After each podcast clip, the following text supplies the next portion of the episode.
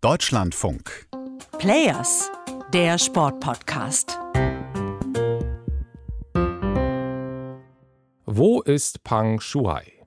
Eine einfache Frage. Und die simple Antwort wäre, die chinesische Tennisspielerin befindet sich in China, in Peking, trifft sich dort mit IOC-Präsident Thomas Bach und besucht Curling-Wettbewerbe. Das hat sie so gerade der französischen Sportzeitung L'Equipe erzählt. Die Realität hinter dieser Fassade ist deutlich komplizierter. Es geht um MeToo in einer Diktatur, es geht um weltweite Sportpolitik und es geht um Inszenierung. Hallo, Maxi Rieger hier.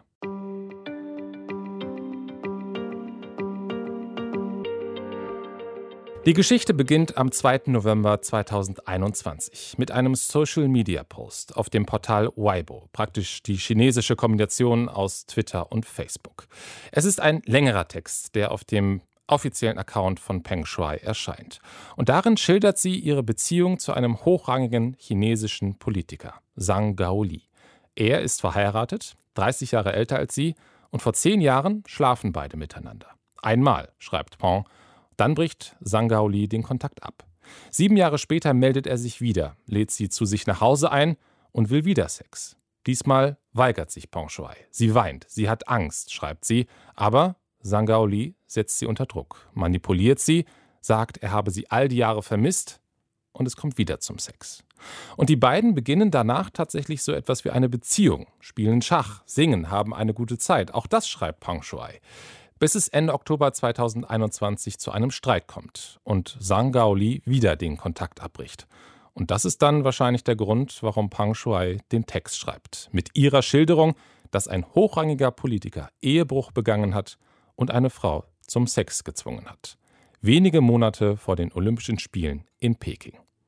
20 Minuten bleibt der Post online. Dann verschwindet der Text und dann verschwindet Pang Shuai für drei Wochen. Und Journalisten, Tennisspielerinnen und die WTA, die Tennistour der Frauen, fragen, wo ist Peng Shuai? Es gibt einen Screenshot von einer E-Mail in Englisch, in der es heißt, ich bin Peng Shuai und mir geht es gut.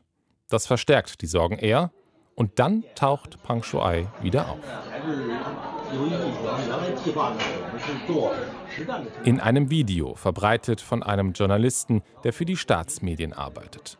Pong sitzt an einem Tisch mit mehreren Personen, die sehr offensichtlich das aktuelle Datum in ihr Gespräch einbauen. Es ist fast so, als wenn eine Geisel eine aktuelle Zeitung hochhält, um zu zeigen, dass sie noch lebt. Diejenigen, die vorher noch kritisiert haben, müssen sich dann unter Zwang natürlich, das sind ja immer Gefangene des Staates, genauso wie Peng Shui in diesem Moment Gefangene des Staates ist, dahinstellen und sagen, ach, das, was ich da gesagt habe, das stimmt entweder nicht oder ich war betrunken. Dann gibt es tausend Gründe, warum man das, was man tatsächlich gesagt oder geschrieben hat, nicht so gemeint haben will. Aber wir dürfen halt nicht vergessen, das ist eine Diktatur und dort geschieht dann alles unter Zwang. Das ist Hanno Schädler von der NGO Gesellschaft für bedrohte Völker, die seit Jahren die Menschenrechtsverletzungen in China beobachtet.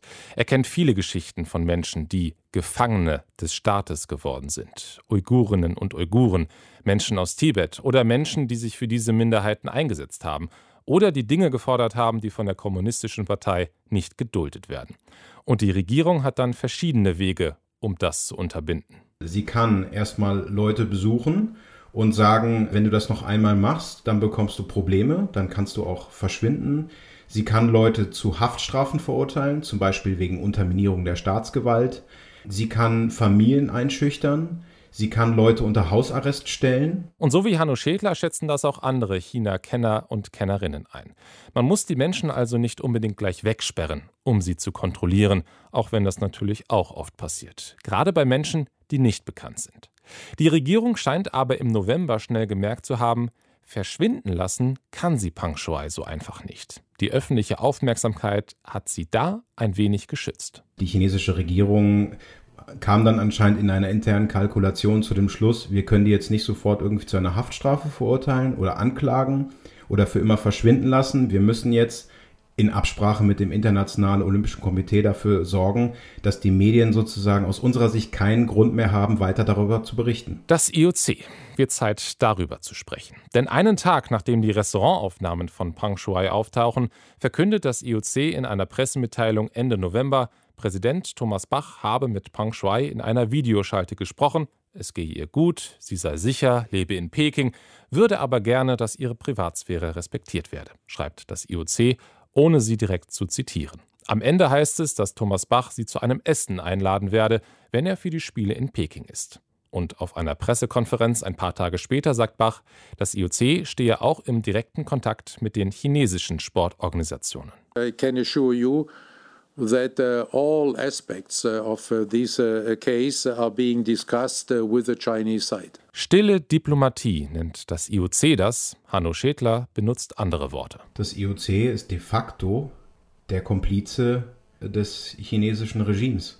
Dem EOC ist das Wichtigste, dass diese Spiele stattfinden können, dass es nicht zu viele Corona-Fälle gibt, dass die Sponsoren, die ja Milliarden in die Koffer des IOCs tragen und die ganzen Fernsehstationen, die ebenfalls Milliarden in die Koffer des IOC tragen, dass die zufriedengestellt sind. Das System Olympia, es basiert nach Schädlers Auffassung auch darauf, dass es zu bestimmten Themen Schweigen gibt. Genau deswegen sei es wichtig, dass wir Medien beim IOC weiter nach Pang Shui fragen, auch wenn das IOC wahrscheinlich jetzt denkt, seine Schuldigkeit getan zu haben. Denn am ersten Olympiawochenende in Peking hat das versprochene Essen zwischen Bach und Pang Shui stattgefunden. In der Pressemitteilung kein Wort zu den Vorwürfen von Pang Shui, dafür Smalltalk-Themen. Und die Einladung von Thomas Bach, dass Pong sich in Lausanne das Olympische Museum angucken soll. Und sie hofft, dass sie sich das Museum auch angucken kann nach der Pandemie. Das hat sie der französischen Zeitung L'Equipe gesagt. Frei war dieses Interview aber auch nicht. Ein Parteifunktionär saß mit dabei und Pang Shui hat alle Vorwürfe gegen Zhang Gaoli zurückgenommen. Das Ganze sei ein enormes Missverständnis. Und sie sagt der Zeitung wörtlich, meine romantischen Gefühle sollten nicht mit Sport und Politik vermischt werden. Und an dieser Stelle muss ich natürlich sagen, ich kann nicht beweisen, dass es anders ist. Ich kann nicht beweisen, dass diese Aussagen unter Druck zustande gekommen sind, aber ihr habt die Geschichte und den Kontext jetzt gehört. Und leider ist die Wahrscheinlichkeit, dass das alles Inszenierung ist, sehr viel höher als die Wahrscheinlichkeit, dass das wirklich nur ein Missverständnis ist. Und deswegen glaube ich, muss die Frage jetzt nicht mehr heißen, wo ist Pang Shui? Die Antwort kennen wir. Die Frage müsste sein, wann kommt sie frei?